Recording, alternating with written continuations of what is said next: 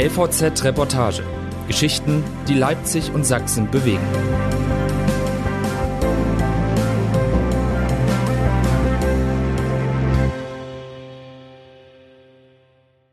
FKK. Eine alte Freiheit. Von Josa Manja Schlegel. Für manche Anlässe zieht man sich ein schickes Sakko oder ein feines Kleid an, aber als Michael Schmidt im Leipziger Stadtrat vor seinem großen Sieg stand, trug er ein T-Shirt mit der Aufschrift FKK-Experte. Warum auch nicht? Schließlich war Schmidt angetreten, um für einen Nacktbadebereich am Kospudner See zu argumentieren. Geben wir den Leuten doch das Stück Freiheit, das sie sich wünschen, sagte er. Monate später, Kospudner See, Nordstrand. Grünen Stadtrat Schmidt trägt heute ein geblümtes Poloshirt. Sein Parlament befindet sich seit dieser Woche im Urlaub. Bei über 30 Grad möchte er zum ersten Mal besichtigen, wofür er ein Jahr lang gestritten hat. Den neuen FKK-Bereich am Kossi. Schmidt kennt den See gut. Er wohnt mit seiner Familie ganz in der Nähe, ist passionierter Nacktbader. Etwas westlich, kurz vor dem Ende des Sandstrandes, erblickt er das große blaue Schild. Ab hier bitte nur FKK-Bereich. Schmidt schaut hinauf. Den Pragmatismus, sagt er ein wenig stolz, wünsche ich mir auch bei anderen Themen. Der FKK-Bereich am Kossi ist eine kommunalpolitische Erfolgsgeschichte. Jedenfalls, wenn man Schmidt glaubt. Aber warum gibt es ihn überhaupt? Darf am Kossi nicht ohnehin freizügig gebadet werden? Und warum wollen das so viele?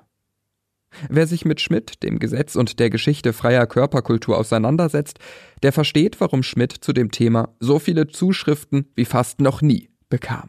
Und warum das Schild vielleicht mehr bedeutet, als beim Schwimmen die Hose runterzulassen.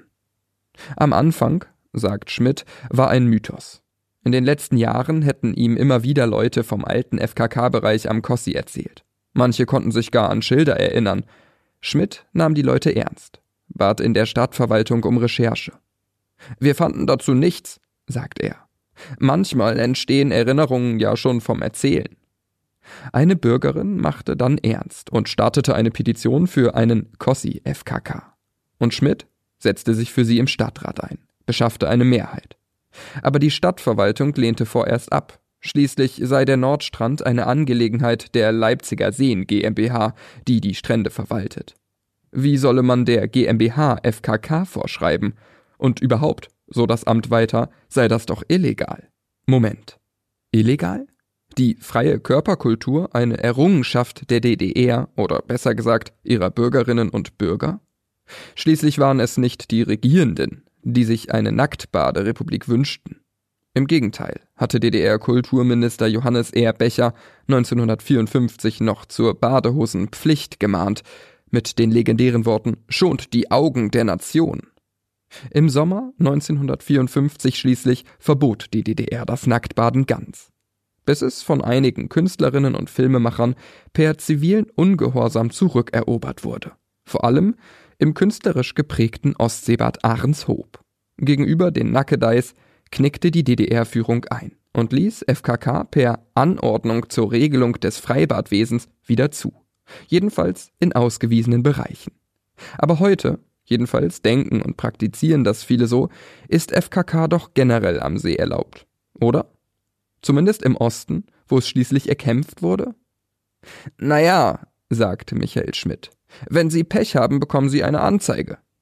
Tatsächlich ist FKK nicht erlaubt, sondern Erregung öffentlichen Ärgernisses. Jedenfalls, wenn sich jemand stört und die Polizei ruft. Die Idee der Schilder, sagt Schmidt, sei daher auch eher die eines Treffpunkts.